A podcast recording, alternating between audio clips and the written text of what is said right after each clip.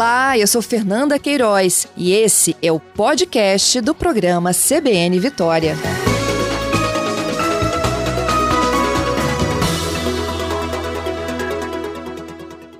Doutor José Darcy Arruda. Bem-vindo, doutor, aqui à CBN Vitória. É, bom dia, Fábio. Bom dia a todos os ouvintes da CBN. Estou à disposição, amigo. Agradeço. Sei que é uma manhã agitada pela né, apresentação desse suspeito. O senhor poderia nos identificá-lo, então, e contar como é que foi a dinâmica desse crime? Bom, é, foi um crime que nós é, identificamos e caracterizamos como um crime praticado com requinte de crueldade, Fábio, com uma maldade, uma perversidade muito grande do autor.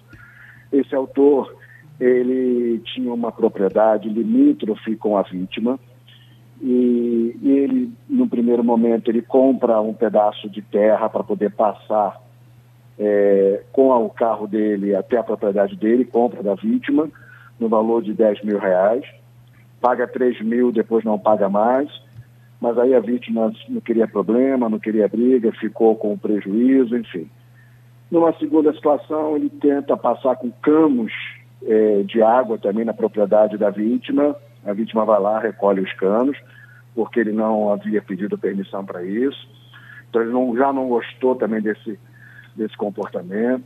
Uma terceira situação é que a vítima chama a atenção dos filhos do autor, porque eles estavam entrando na propriedade dele, e lá existem poços de peixe, são fundos, então ele tinha medo que as crianças pudessem vir a morrer afogadas. Então ele uhum. pede que não permita que as crianças é, fiquem brincando na propriedade dele. E por último, ele conta para o delegado que ele estava atrás do carro da vítima e que a vítima, em certo momento, coloca uma pistola para fora do carro, né? E numa atitude que ele entendeu é, de ameaça. Então, diante disso, ele diz o seguinte para o delegado: diante dessa situação, eu determinei, vou matá-lo. Então, ele, se, ele preordena, ele premeditou ele nessa, né, nesse domingo do crime ele sai de casa com essa essa determinação, com esse desiderato, armas é o que nós chamamos no direito penal intercrimes, né? Ele uhum. cogita, se prepara, executa e obtém o resultado. É aquele dolo de resultado. Quero matar e quero o resultado. Ele chega na casa da vítima, chama, a vítima sai, saiu desarmada, cumprimenta ele, começam a conversar, a vítima senta, em dado momento ele então, no meio da conversa, ele é, saca da arma e faz três disparos e depois ainda faz um de misericórdia na cabeça da vítima.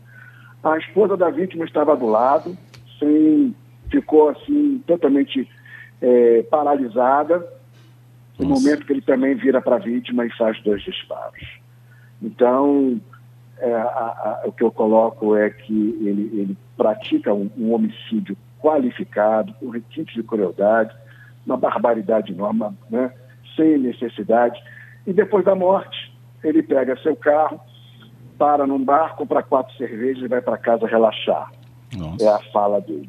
Né? Então, ontem, a Polícia Militar recebe uma informação que ele estava almequeado numa localidade, uma, uma situação até delicada de chegar, um terreno muito inóspito, mas uhum. a Polícia Militar é, monta uma, uma equipe e, graças a Deus, consegue efetuar a prisão e na delegacia, então, ele confessa. O delegado, por sua vez, retrata que ele é uma pessoa fria, calculista, ele é seletivo nas respostas, ele já, ele já vai respondendo, já querendo montar uma defesa, enfim. Mas ele confessa o crime. Está preso, preso preventivamente, né? agora ele vai responder pelo crime dele e esperamos que seja a pena máxima, Fábio. Com certeza, doutor, sobre aspectos assim, né, detalhes que nos dão uma noção realmente de muita frieza, né? E a idade dele, né, 36 anos, é isso, o senhor 36 confirma? anos, isso, 36 uhum. anos né, já tinha passagem por porte legal de armas, mas o que chamou a atenção dos investigadores, do delegado, é a frieza.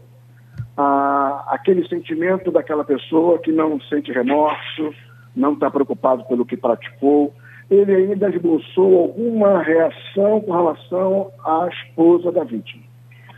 Né? Disse, ah, ela chegou na hora lá, não precisava, mas como ela presenciou, não podia deixar de matá-la. Nossa. Então, essa é a história. Uhum. É, é, só para ficar claro aqui, doutor, então ele comprou é, esse pedaço de terra dele da própria vítima, então ele já tinha um histórico de negociação. Sim, sim, da própria ah, vítima. Okay.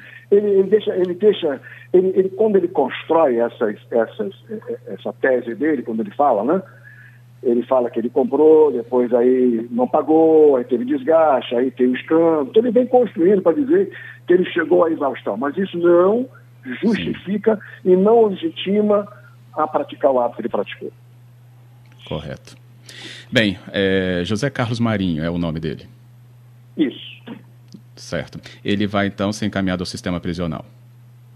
Já deve ter ido. O delegado tá. já providenciou, agora ele vai para custódia. Na verdade, ele passa pela, não é pela custódia mesmo, com a prisão preventiva, mas vai ser ah, mantida. Ah, o juiz já decretou a prisão, né? E o, o, o, Poder Judiciário, o Ministério Público da região, de Santa, ali de Santa Leopoldina, foram muito, muito hábeis também, muito ágeis. Eu quero também agradecer aqui ao Poder Judiciário, agradecer ao Ministério Público, que imediatamente sentiu que havia dar, que tinha que dar esse, esse respaldo ao delegado, né, que chegou lá e pediu a prisão e, e, e, a, e a captura foi feita logo em seguida, graças a Deus. Ótimo. Ele já estava pronto para fugir, Fábio. Ele já ia embora para o Rio ah. de Janeiro. Rio de Janeiro? Hum, tem Já conexões por lá, então? Uhum. É, provável. Mas ele mora sozinho nessa região de Santa Leopoldina? Morava? Não, não. Ele ah, tinha uns tava, filhos, ele, né? Ele, ele, na verdade, ele fugiu para casa de uma irmã, num local muito distante, difícil de chegar. Tá. Os, os policiais militares chegaram lá à noite, chovia. Foi uma, uma prisão um pouco difícil. Eu parabenizo aqui a Polícia Militar pela, pela seriedade e compromisso da Polícia Militar nesse aspecto lá. Com certeza, reforçamos isso mesmo. Doutor Arruda, muito obrigado viu, por ter aberto esse espaço para nos explicar isso. Ok, Fábio. Eu, eu que agradeço, a Polícia Civil também agradece. Um abraço. Que bom. Bom trabalho.